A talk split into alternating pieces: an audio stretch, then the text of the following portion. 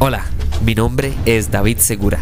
Algunos sueñan con ser astronautas, otros ser famosos directores de cine.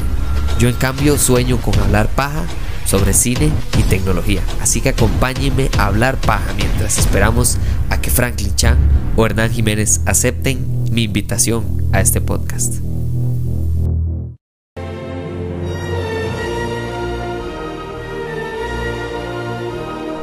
Bienvenidos de vuelta a Hablemos Paja de Directores. Hoy vamos a hablar del más grande de todos los tiempos, del GOAT, del más influyente director de películas en el cine Punto final, no hay discusión.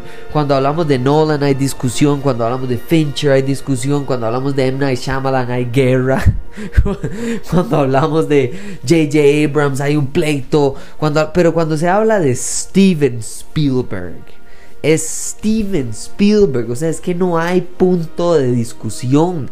Este es el director.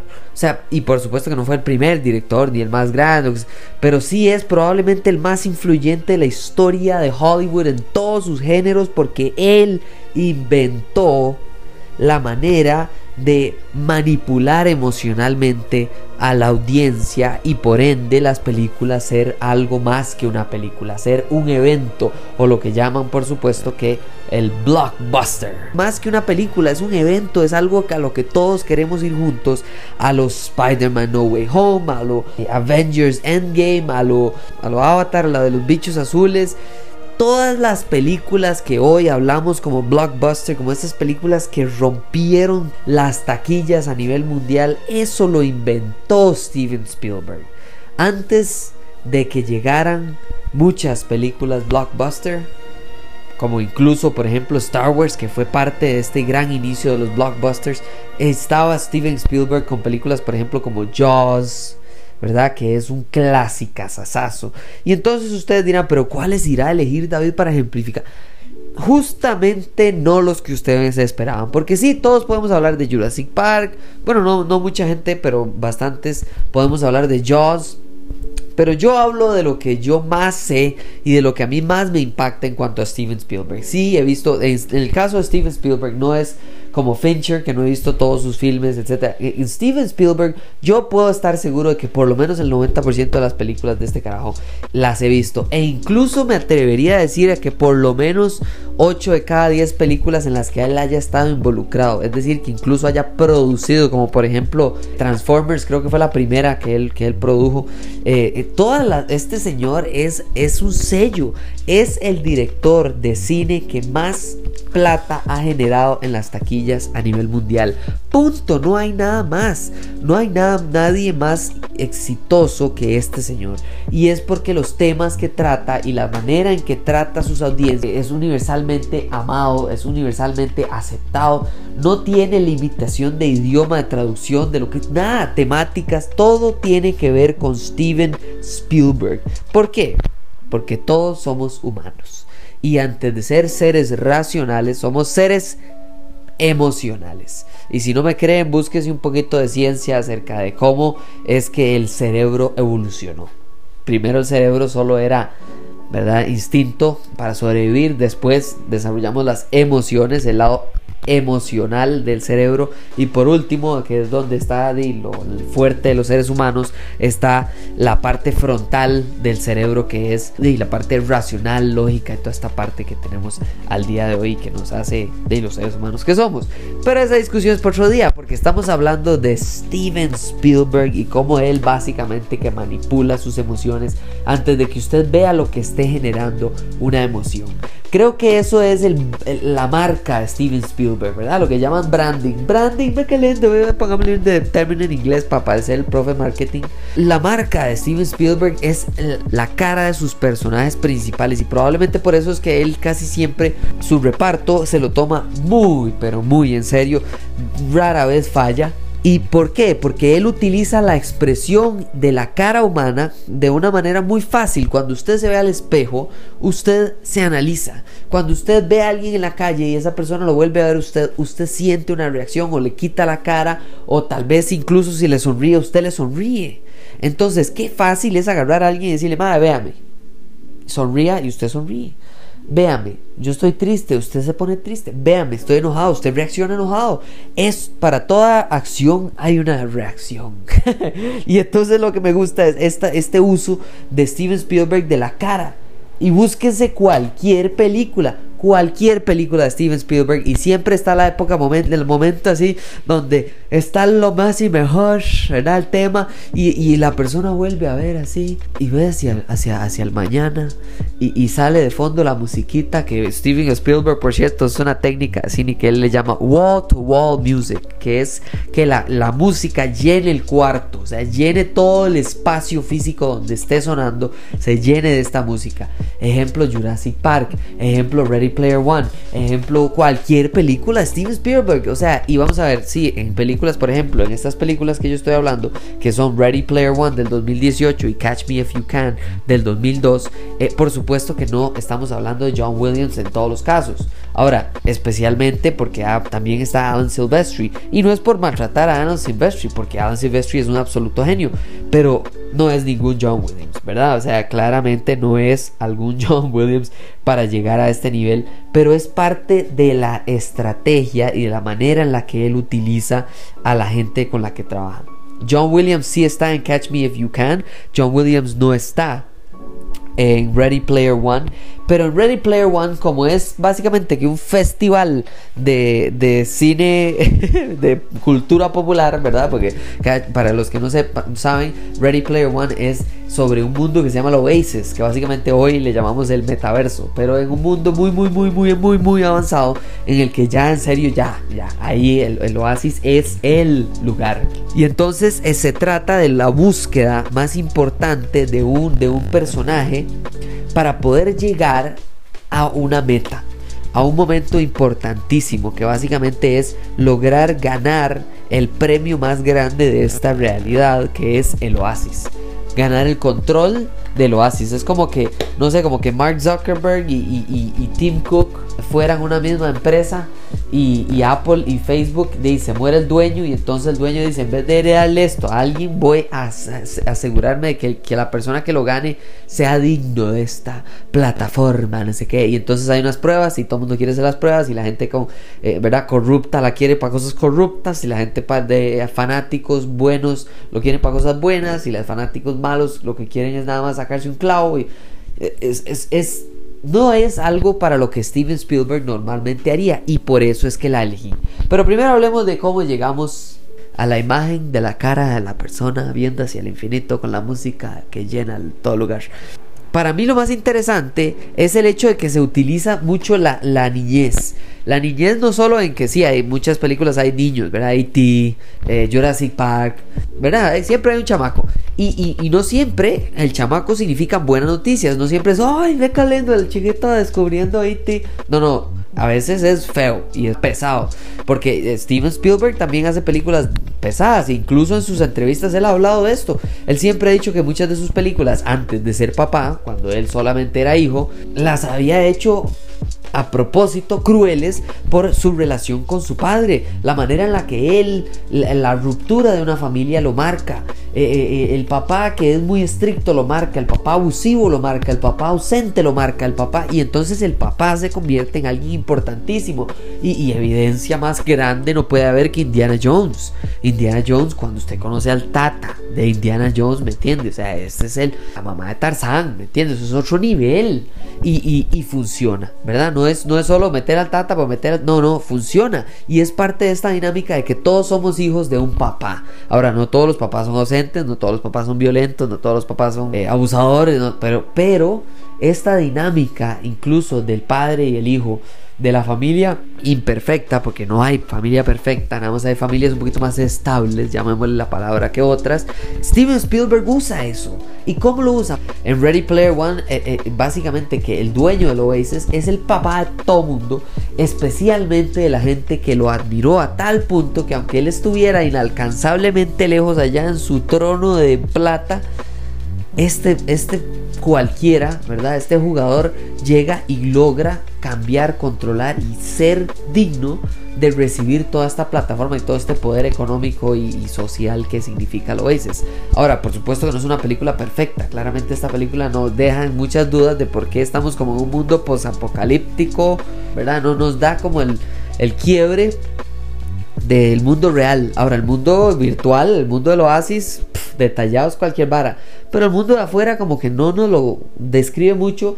Eh, la intención de Steven Spielberg, por supuesto, es que la gente lleve su atención hacia el mundo virtual, que es más real que el mundo real, y esa, ese análisis o esa metáfora bastante crítica de, de la época en la que vivimos, porque eso fue para el 2018. Mientras que la del 2002, Catch Me If You Can, para mí es una película interesantísima, porque este sí es una manera interesante de, también hablar de la dinámica de padre e hijo.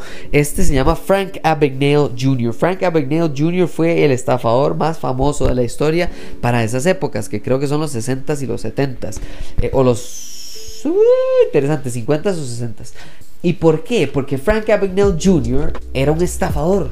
Él se hacía pasar por profesores, doctores, pilotos, abogados, lo que tuviera que hacerse pasar para hacer lo que él quería hacer, que era ser alguien de renombre. ¿Y por qué? Porque el papá, básicamente, que siempre lo vio como alguien que podía lograr muchas cosas, pero él no servía para muchas cosas. Pero se dio cuenta que de repente era muy bueno para fingir ser alguien, para engañar a las personas y utilizar ese engaño a su favor, falsificar cheques. Este carajo terminó trabajando para el FBI a nivel mundial en, en, términos de cómo mejorar la falsificación de los cheques, cómo ayudar en falsificación a nivel del planeta Tierra. O sea, es, otro nivel. Este man terminó, estafó tanto al mundo que le dieron brete en la gente que busca estafadores.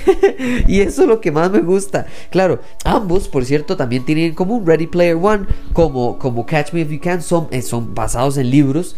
Y además de eso, tienen todo un meollo alrededor digamos, como todo un contexto alrededor, ¿verdad? Catch Me If You Can es toda la historia de Frank Abagnale Jr. y Ready Player One casi que es una manera de, resaltar a, manera virtual el mundo digital y, y, de cultura popular en el que ya vivíamos para el 2018, totalmente distinto al del 2002 por el cambio de tecnología que hubo. Ahora, en cuanto a temáticas cambian, no Catch Me If You Can del 2002, que son 16 años antes, se trata de Leonardo DiCaprio tratando de impresionar a su papá que no se ve impresionado por un hijo que no logra el éxito tradicional de la escuela, eh, universidad, trabajo normal, etcétera. Claro, no es como que queremos que todos sean ladrones, pero este, este surgimiento y caída de Frank Abagnale Jr. a ser el estafador más exitoso para luego ser, eh, ser atrapado por eh, Carl que es nadie más y nadie menos que Tom Hanks el papá de todos nosotros, eh, es,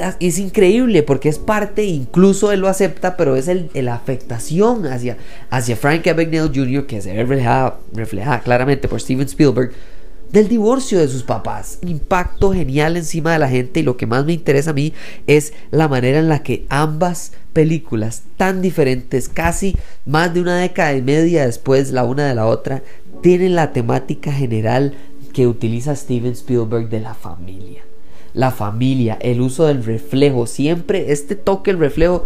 Una de las películas que es un clásico y que todo el mundo debería de ver, por supuesto, Schindler's List, la lista de Schindler. En esta película, que es larguísima, por cierto, y el uso de color, por cierto, es increíble porque toda la película es en blanco y negro, es una chiquita de rojo, o sea, toda una dinámica. Pero en esta película, para mí, lo más impresionante del planeta Tierra es el hecho de que al final, una de las escenas más importantes es cuando, en lugar, yo digo, pero vamos a ver, yo estaba analizando y, pensando en este momento importante que usa Steven Spielberg de la del reflejo, verse reflejado el personaje eh, eh, en un espejo de un carro, verse reflejado en el baño, eso que llega al baño y se vuelve a ver a la cara como analizándose para que usted sienta las emociones que está sintiendo él al verse y estudiarse a sí mismo al espejo. ¿Cuántas veces no hemos hecho eso? Y no por estar borrachos a meterse al baño y decir que usted se ve al espejo y todo le da vueltas.